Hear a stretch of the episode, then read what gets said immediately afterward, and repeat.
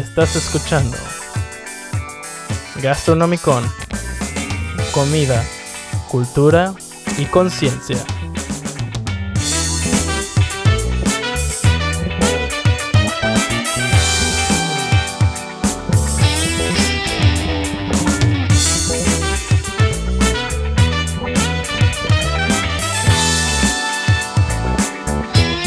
Bienvenidos a su Gastronomicon semanal. Mi querida audiencia, espero que estén muy bien, espero que estén manteniendo su sana distancia, espero que estén comiendo sano y rico como se debe y que estén escuchando esto ya sea por aburrimiento, gusto o accidente. Esto es, así es, ustedes lo leyeron cuando le dieron clic a este podcast perdido por el distribuidor de podcast que utilicen, el primer episodio de Gastronomicon, comida, cultura y conciencia. Y se preguntarán, ¿quién es este presentador? ¿Por qué es tan entusiasta? ¿De qué se trata este podcast? ¿Por qué su intro es tan largo? Pues bueno, mi nombre es David Fernández, soy pasante de gastronomía, pero de todas formas con mi corta experiencia de unos añitos en esta industria, me fui dando cuenta que hay muchas cosas que aclarar a toda la gente sobre la gastronomía. Este podcast no solo está dirigido a cocineros o a foodies, está dirigido a toda persona que dude de lo que sea sobre cultura gastronómica. Y no, no digo que sea el non plus ultra del tema, pero considero que hay muchas cosas que comprendo al respecto, y si no me creen a mí, le creerán a nuestros invitados en cada episodio. Así es, en este show hay hasta invitados. Antes de comenzar de lleno al tema, les explicaré un poquito de la dinámica de cada episodio.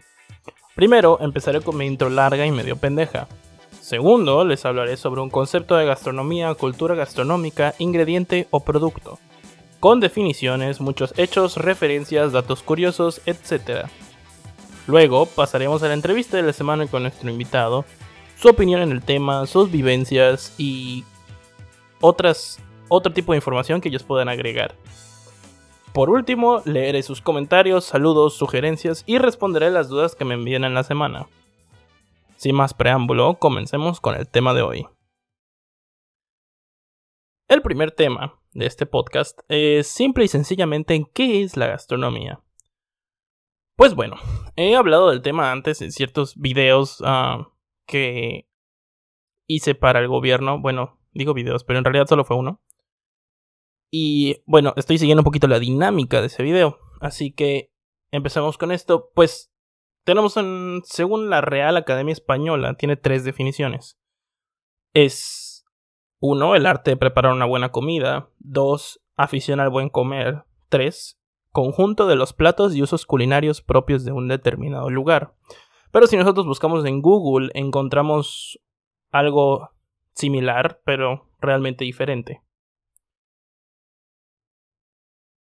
Google dice, conjunto de conocimientos y actividades que están relacionados con los ingredientes, recetas y técnicas de la culinaria, así como su evolución histórica. Y dos, afición al comer bien, apreciando y disfrutando la buena comida y los buenos restaurantes.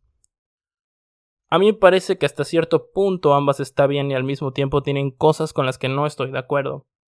Para empezar, al menos en México, nadie usa la palabra gastronomía, entre comillas, a la afición al buen comer.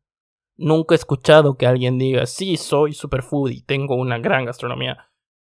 Puede que en Europa lo usen así, en España tal vez, no lo sé, ah, pero al menos en México no. Coméntenme si en su país, estado o ciudad lo usan de esta forma. Si no es así, ah, algo similar.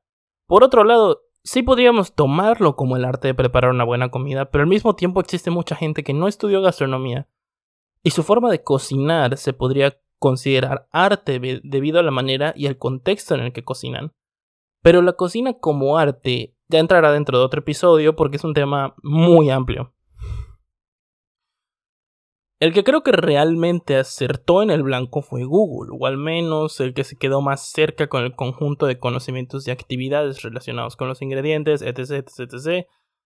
Porque creo que es la más cercana. Bueno, como pasante de gastronomía les puedo decir que es lo que yo estudié toda la carrera. Historia, geografía, biología, humanidades, además de técnicas de cocina. Pero aún nos falta otro gran dios de la investigación del Internet a cual recurrir. Nos falta Wikipedia. Como gran fuente de conocimiento tanto verdadero, bien investigado y a la vez artículos de mal, mal escritos con faltas de ortografía y citas inventadas, Wikipedia tuvo la definición más acertada. Y es la que más me gusta, de hecho. Me gusta tanto que se las voy a leer ahorita rápidamente. La gastronomía del griego gastro, ah, estómago, nomos, eh, nombre, es la ciencia y arte que estudia la relación del ser humano con su alimentación y su medio ambiente o entorno. El gastrónomo es el profesional que se encarga de este arte.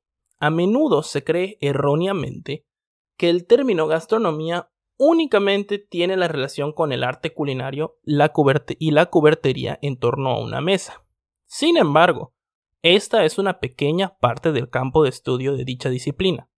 No siempre se puede afirmar que un cocinero es un gastrónomo. La gastronomía estudia varios componentes culturales tomando como eje central la comida.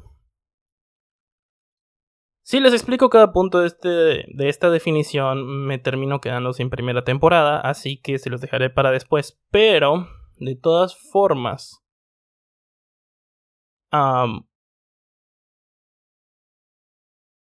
regresando al punto principal, que es la gastronomía, al menos para mí, la gastronomía tiene dos definiciones, como campo de estudio y como el conjunto de costumbres, hábitos, ingredientes, técnicas, platillos típicos, ritos que giran alrededor de la cocina de una población.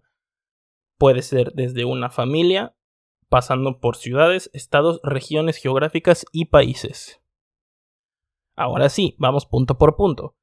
¿Por qué considero que una familia pueda tener gastronomía? Simple y sencillo. La gastronomía de mi familia, la Fernández, no es la misma que el de la familia X, llamémoslos los Ramírez. ¿A qué voy con esto?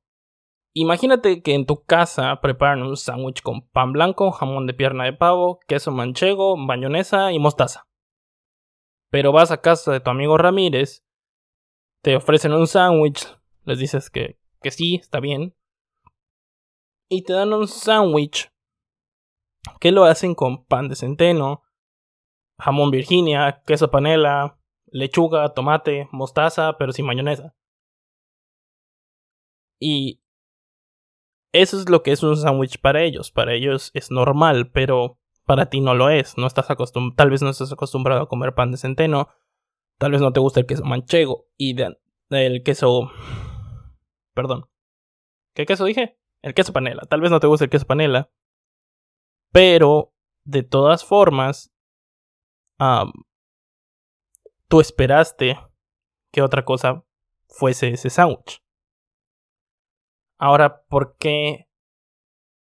En pocas palabras, lo que les parece normal a ellos no es lo mismo que lo que le parece normal a ti y a tu familia.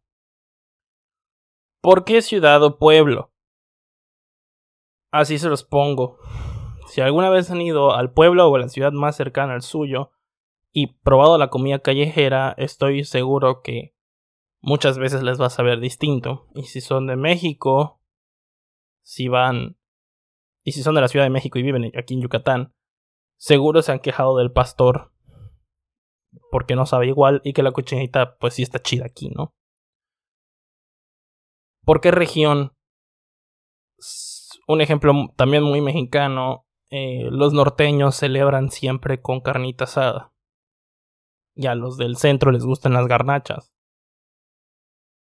Y bueno, si nos están escuchando desde otros países, díganme ejemplos de cosas de gastronomía, de su gastronomía muy características de la región en la, en la que viven. Al terminar el episodio, les diré a dónde pueden mandar todos estos comentarios para que podamos mantenernos en contactos y para que se escuchen todo. Así que quédense conmigo, por favor, no se vayan. Y por último, ¿por qué país? En serio, no sé si de verdad tenga que darles un ejemplo sobre esto, pero bueno, muy fácil. Todo mexicano come tacos, todo peruano come ceviche y todo italiano come pasta. No estoy diciendo que es lo único que comen, ojo.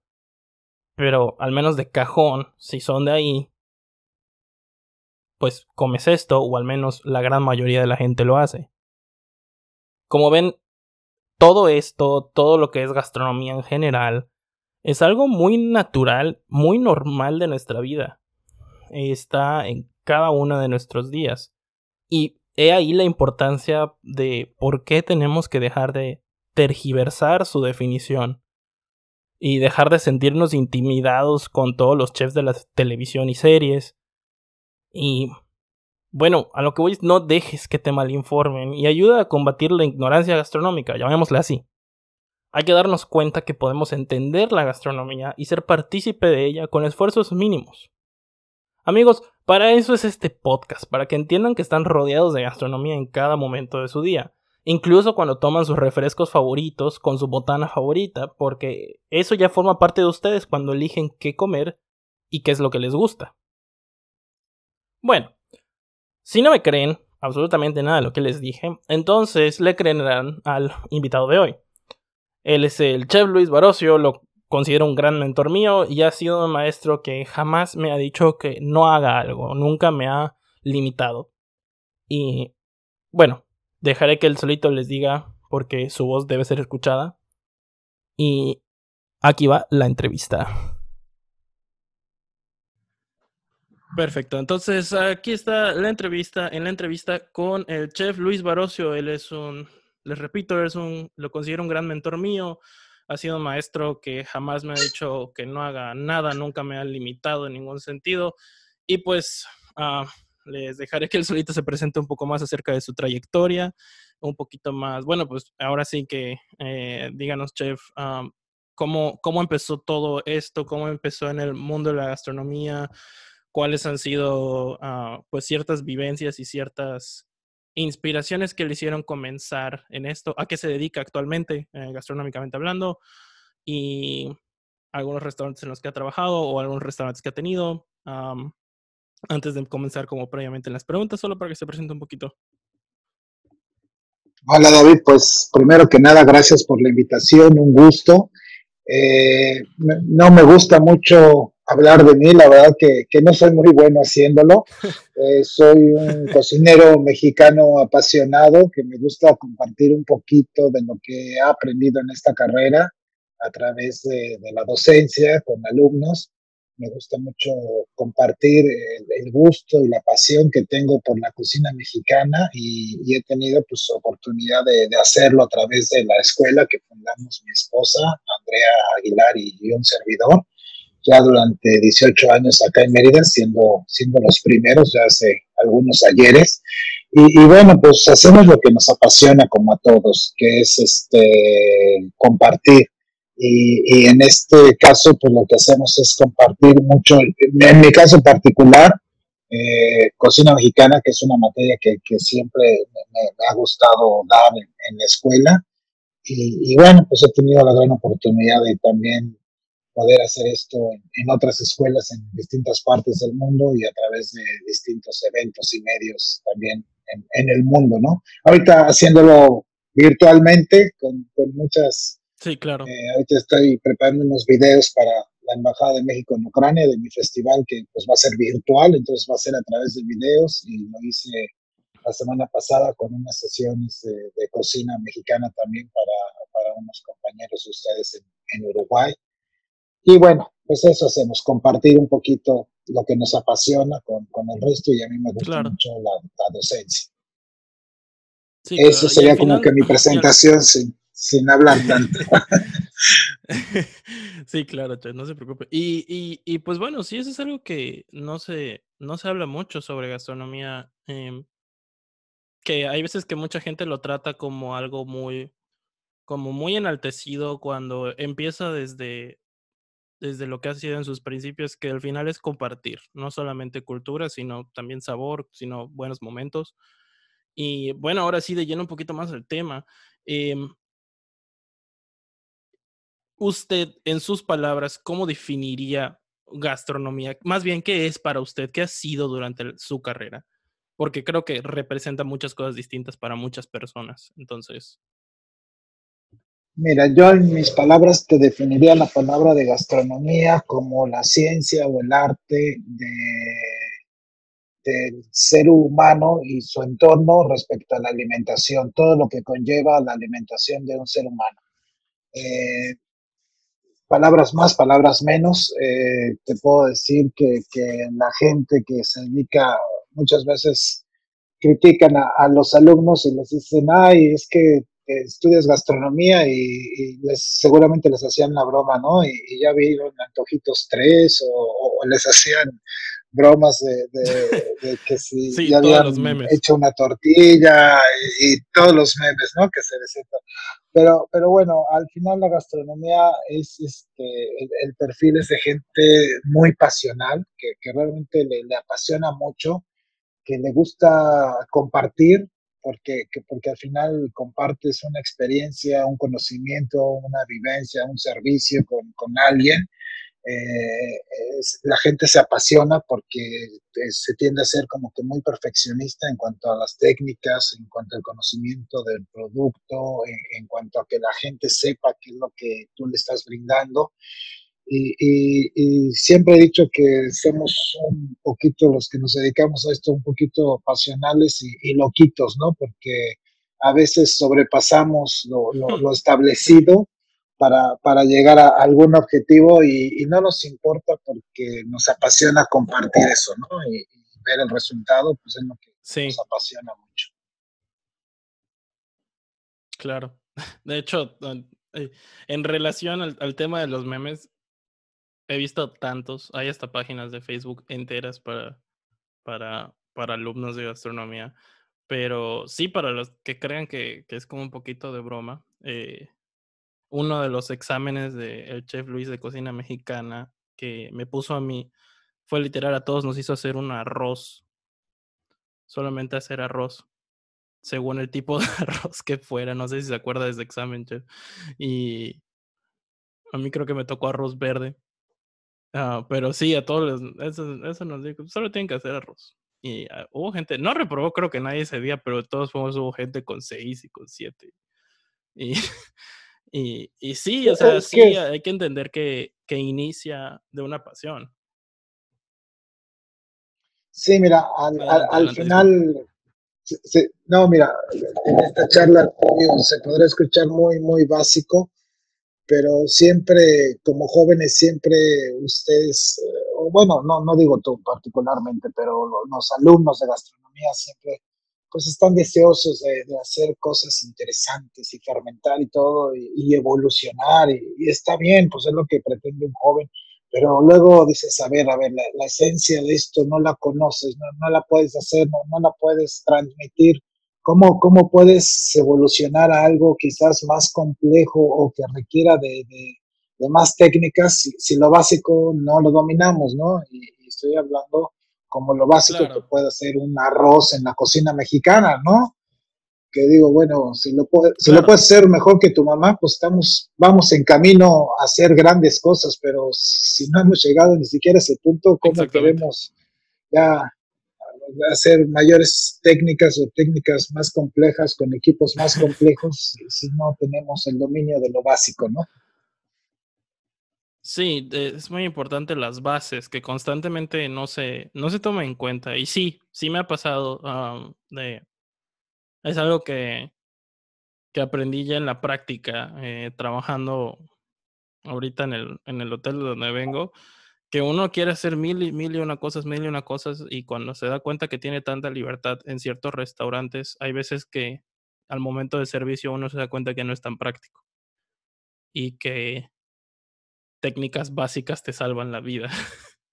técnicas muy sencillas te salvan la vida en la practicidad de un restaurante y una noche de rush y, ah, y, sobre todo que yo servía platos de menú de degustación que tenían arroz, solo arroz con limón y sal, porque, o sea, obviamente era parte del plato, pero de todas formas el perfil del arroz con limón y sal es como muy versátil para muchos platillos ah, en general.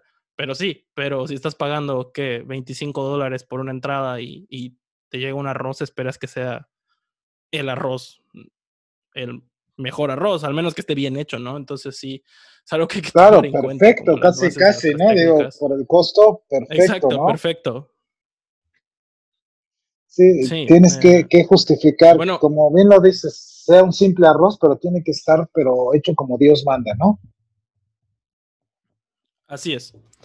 Y bueno, eh, regresando un poquito al tema de sobre qué es gastronomía, algo que cuando hablo de esto con gente que no se dedica a la cocina o no se dedica a la gastronomía específicamente hablando, algo que es difícil darles a entender es que sonará muy tonto, o sea, eh, para mucha gente es muy tonto porque, de nuevo, de lo que hablo en el capítulo, es que la gastronomía es tan normal y está tan normalizada que no nos damos cuenta que las bromas que se hacen alrededor de esta carrera son muy ciertas en el sentido, es gracioso porque es cierto, en el sentido de que sí, es muy normal, pero para que lo escuchen de sus palabras y no solamente de las mías, ¿qué tan importante es para la sociedad comprender qué es gastronomía en general?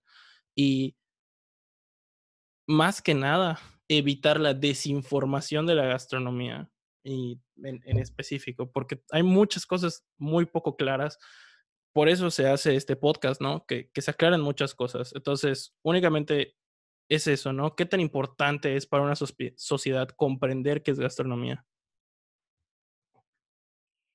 Pues mira, es, conocer nuestros valores, nuestra cultura, al, final, este, pues antropológicamente o, en, historia podemos ver siempre las, mejores discusiones, eventos o algo se, se ponían en, una comida, en una mesa, se reunían los políticos, eh, se, se, gestaba el futuro de, de un país respecto a, a, un evento social y, y siempre eh, humanamente como tal Ahorita yo creo que con esta pandemia lo que más extrañamos todos es el poder sentarnos con la familia, convivir, comer, estar con los amigos eh, eh, y siempre, quieras o no, la gastronomía nos guste o, no, nos interese o no como tal, siempre está ligada a nuestra vida porque es la esencia del ser humano. De entrada es una necesidad básica el alimentarse, ¿no? Biológicamente.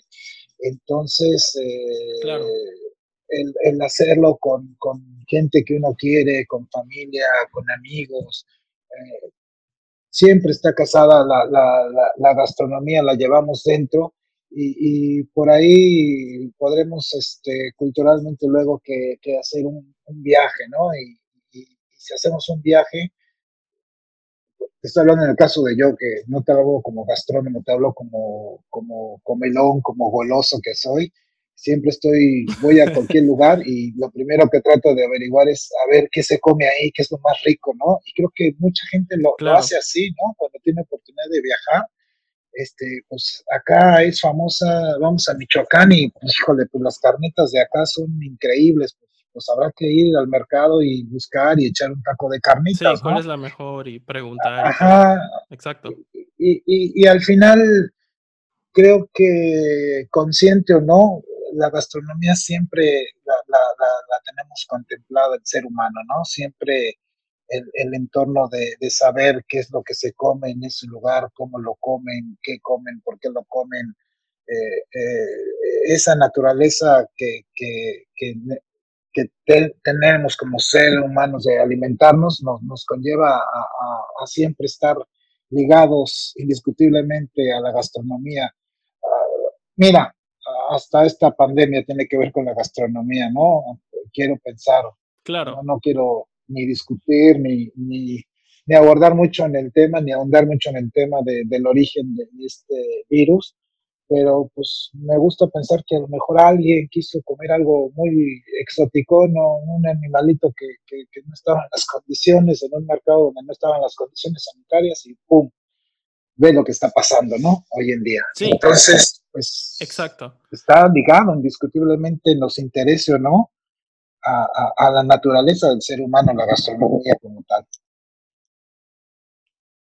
Claro, no, inclusive con la reactivación, como dijo, a, a quién no le gusta comer, a quién no le gusta, hasta en los momentos de flojera en el cual queremos pedir comida, este, que no queremos cocinar, o simplemente se nos antoja la comida de algún otro lugar, este, pues bueno, en, ya en varios países del mundo las regulaciones sanitarias que se tienen que llevar para no propagar el virus eh, dentro de espacios de trabajo, en específicamente los lugares que tienen servicio a domicilio, que al final es como una de las principales formas de propagación debido al contacto manual. Y, y, sí, también lo de la alimentación, que no saben exactamente cómo empezó el virus, quién fue el, sí saben quién fue el paciente cero, pero no precisamente cómo se contagió, ¿no? El origen.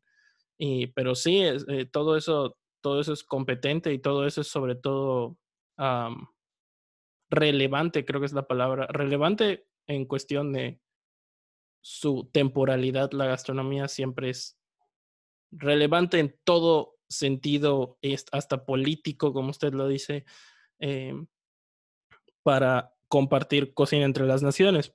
Eh, un ejemplo de esto, creo yo, es la, ah, pues nuestra cocina es la, mm, una de las mayores cúspides de, de demostrar la diferencia entre una cocina prehispánica y una cocina de, después de la colonización, ¿no? Ah, toda la cocina de la colonia es vasta y es un tema muy estudiado entre varios y que hoy en día forma parte de nuestra...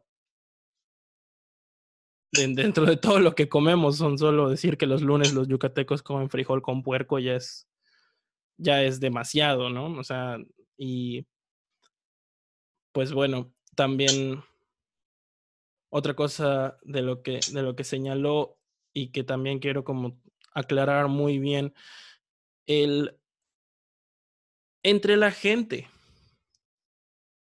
Muchas personas creen, muchas personas ponen a los chefs como en el, en el pedestal, ¿no? Lo cual no creo que esté mal, pero como gastrónomo y como una persona que está dentro de esta industria, ¿qué, qué como gastrónomo y como chef, cuáles son las diferencias? Aunque pasaré a, hablar de esto después en otro capítulo, de todas formas, quiero aclararlo con usted también. ¿Cuál cree que son como las diferencias claves del mindset que tiene que tener un gastrónomo y las diferencias claves con las que tiene que tener un chef? Son distintas. Pues, pero Bueno, a, ver, al final pienso yo que el chef vamos a ponerlo en posiciones de, trabajo, este, pues debe de tener los conocimientos y las bases científicas y técnicas para desarrollar bien su, trabajo, ¿no? Es, es, mucho el trabajo de supervisión realmente, de técnicas, de medidas sanitarias, de costos, así yo definiría, es la posición administrativa como tal, ¿no? Y en el caso del gastrónomo, pues eh, yo, yo me iría más a algo más pasional, ¿no? A alguien que, que, que, el gastrónomo pues puede ser un excelente cocinero, un excelente chef, pero al final siempre como que va más allá, ¿no? Quizás le interese la, investigación, eh, el poder hacer eh, algún tipo de evento, el, poder realizar este, alguna, alguna cosita este, de más, pero siempre como que va más allá. Eh, el chef lo dejo yo en la posición pues de trabajo de lo que requiere el puesto como tal, que es la supervisión, para correcta de, de, una, de una cocina, de un departamento de cocina, y el gastrónomo pues va, va por pasión más allá a una investigación, al desarrollo de un libro, a, crear festivales, eh, a alguien que, que, se apasiona más por lo que conlleva eh, eh, la definición propia de gastronomía de que de la del ser humano con su entorno respecto a la alimentación, ¿no? Es así como yo te lo definiría muy, muy en mis propias palabras, la diferencia entre uno y otro, ¿no? Perfecto.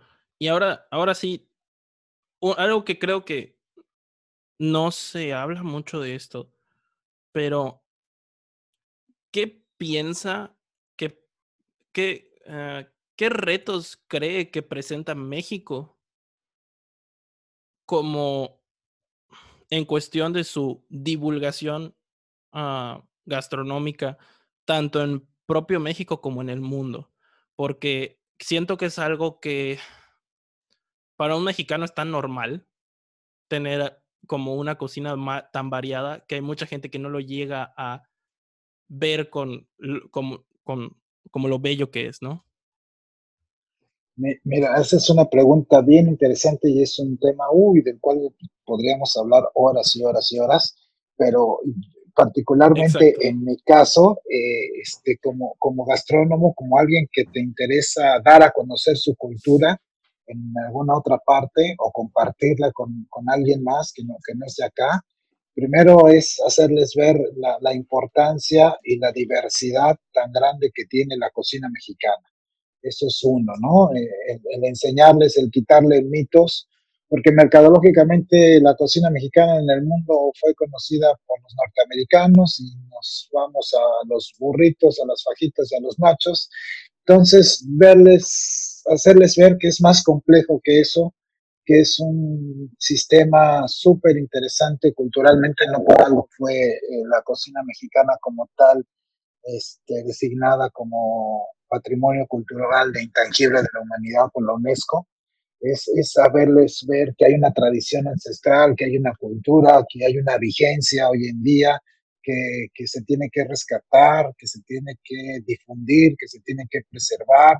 Y, bueno, cuando uno tiene la oportunidad de un foro como el tuyo, como un podcast o, de dar alguna plática que justo me pasó, te digo, la semana pasada con unos chicos en Uruguay, o cuando voy a hacer el festival en, Ucrania, que obviamente este año fue cancelado por obvias razones, pero pues ya es un festival que llevamos ocho años haciéndolo y es una manera de promocionar México en, Europa del Este y, enseñarles que, pues que no comemos fajitas y que no comemos nachos y que hay todo un sistema de cultura, de, de alimentación atrás de eso y, tener la oportunidad de poder difundirlo en un foro, en una cocina, pues es, es bien, bien, bien interesante, bien importante. Y creo que es algo que, que lo han hecho varios cocineros mexicanos y hay mucha gente que los quiere seguir haciendo, el, mostrarle a, la gente eh, que nuestra cocina es algo, algo súper complejo, súper diverso, y es lo que nosotros también acá como, como docentes en escuela, es lo que tratamos de transmitir a las generaciones, que vayan siempre con esa hambre de más, de querer conocer eh, el, porqué de, los insumos de las cosas, y, cuando ustedes, ustedes son la nueva generación, tengan la oportunidad de brindar esto en otras partes, en otras latitudes, pues que lo hagan de la mejor manera responsablemente cuando se habla, porque al final están hablando de lo que es nuestra cultura, ¿no? Creo, que, por ahí, por ahí yo, yo me, me iría y, pienso que, muchos de, mis compañeros que, hemos tenido la oportunidad de difundir un poquito la cocina mexicana fuera de México, eh, tienen, comparten la, misma idea de difusión. Sí, claro. Entonces, sería una cuestión de abrir como más espacios o más foros en los cuales podríamos hablar de la gastronomía mexicana, ¿no? Pues sí, mira. Algo, algo que. De hecho, justamente. Sí, te escucho. Algo que yo he visto es que los pocos foros o las pocas exposiciones o las pocas podcasts que hay siempre están dirigidos a gastrónomos independiente, independientemente de que sea algo muy normal y que mucha gente vaya, que no es gastrónomo, pero siempre es como los concursos de cocina son pocos los que están abiertos a público y así también los ah, los foros, por ejemplo, el, Foro Mundial de la Gastronomía Mexicana que se hace año tras año, se promociona, pero al final obviamente llega a nuestro público, pero también hay que darle a entender a la gente que es como para cualquiera, ¿no? O sea, que es como para, ah, como darle a entender a la gente que te importa porque es tu cocina, ¿no? O sea, porque no le tienes que tener miedo a estos espacios. Exacto, o sea, es el, invitar a la gente a, ser partícipe, a, que, al final es, es, un gesto cultural, ¿no? Porque la cocina como tal es cultura y es, es este, que no piense la gente que en estos concursos o que en este tipo de eventos son exclusivos a, gente que está en cuanto a técnicas, a cocineros. No, al final es, es pienso yo que, que se debe de, abrir estos espacios porque lo que está sucumbiendo es cultura. La cultura no es selectiva, no, no es nada más para cierto número de gente o para cierta gente con ciertas eh, calificaciones. No, siento que, que, al final todo se define en que hay una historia atrás siempre de un plato y, y, esta magnífica cocina, pues, o esta magnífica ah, cultura te deja probar, te deja, eh, te puede deleitar una obra de arte,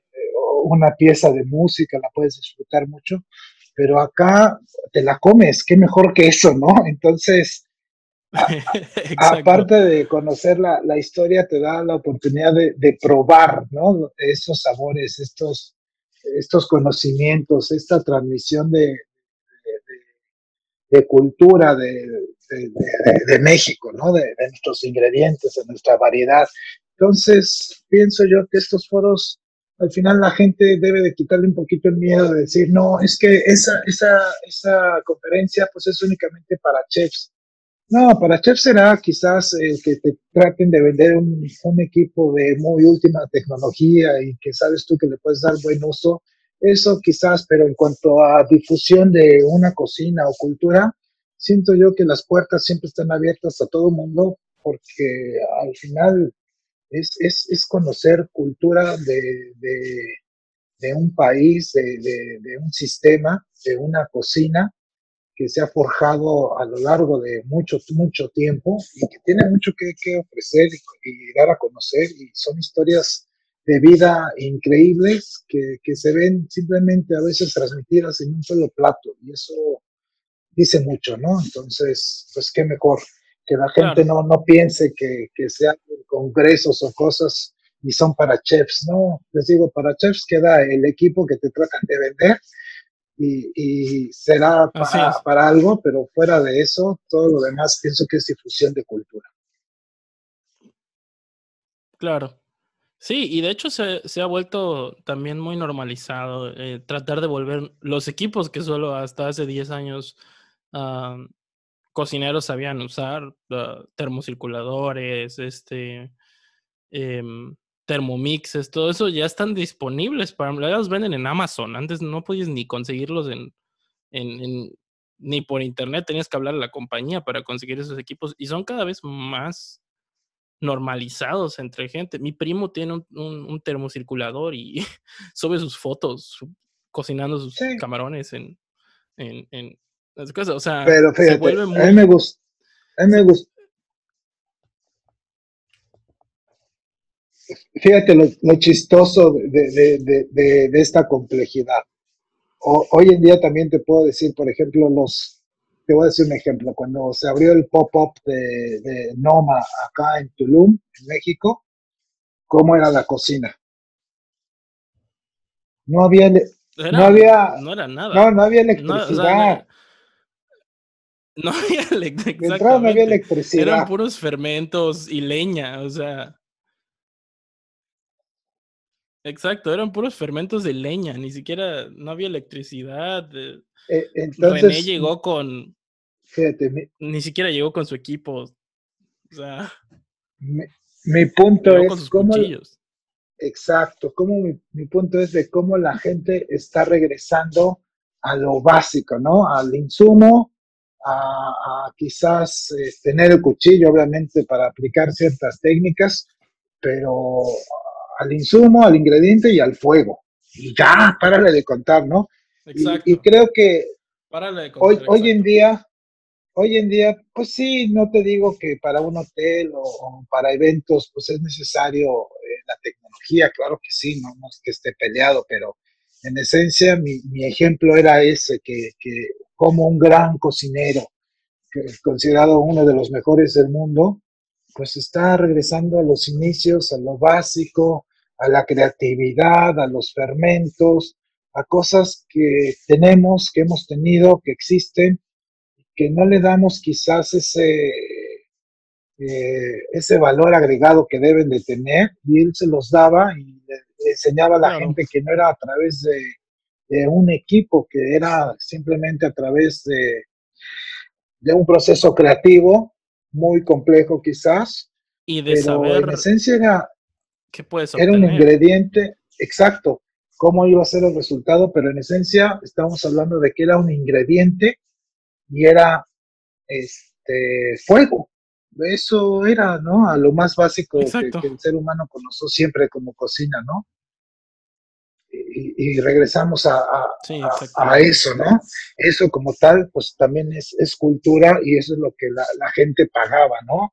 Esa creatividad de, de, cómo te podían sorprender, pues a través de, de técnicas, pero pues, repito, no, no es que se usaran y no llevaran equipos súper especiales para hacerlo, era lo que había y, lo que se podía hacer en ese momento, ¿no? Exactamente.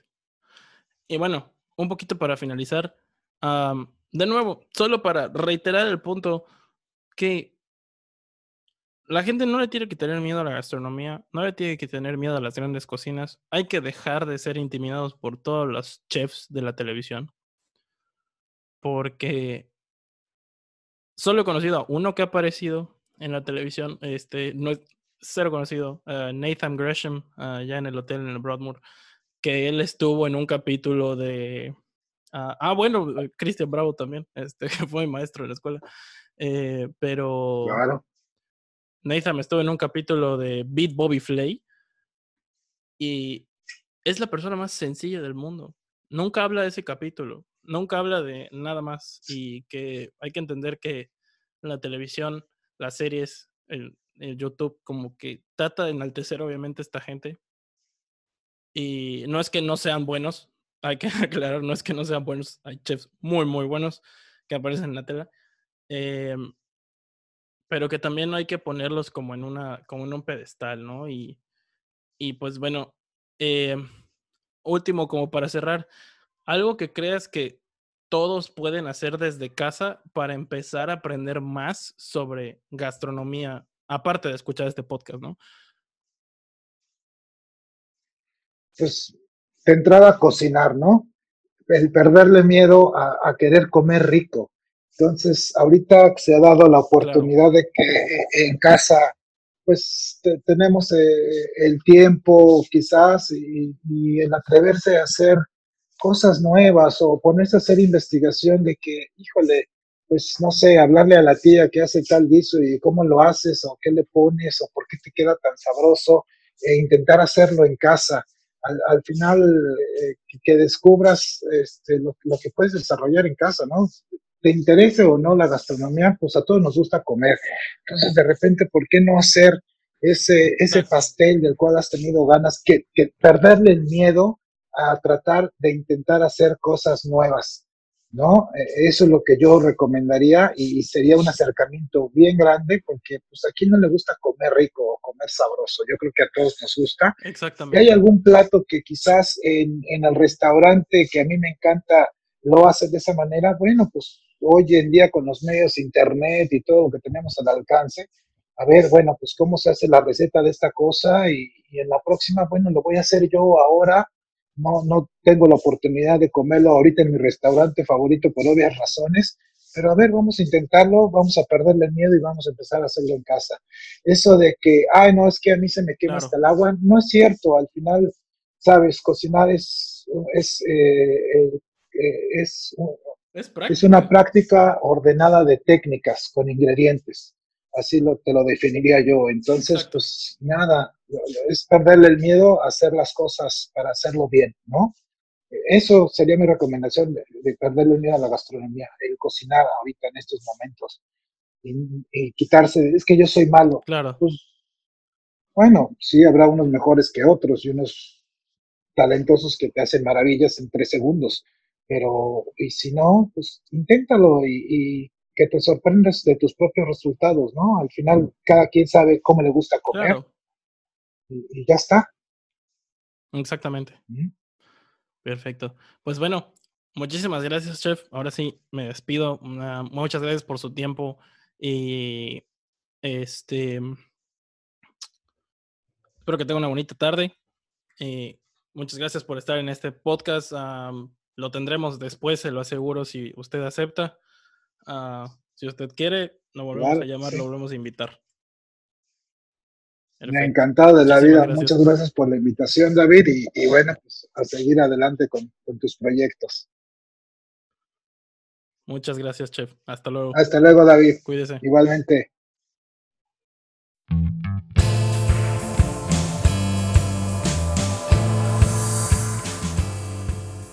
Aquí lo tienen. Esta fue la entrevista con Luis Barocio. Muchas gracias por escuchar su Gastronómico semanal. Con este episodio comenzamos esta serie. Muestren su apoyo si les gusta el contenido, compártanlo o escúchenlo con gente cerca. No olviden seguirnos en su distribuidor de podcast preferido. Escúchenos todos los miércoles porque estaré publicando desde las 9 de la mañana. todas las dudas, sugerencias, comentarios, me los pueden mandar al correo podcast.gastronomicon.gmail.com Gastronomicon es G A S T R O N O M I C O N. Muchísimas gracias por escuchar este episodio y hasta la próxima.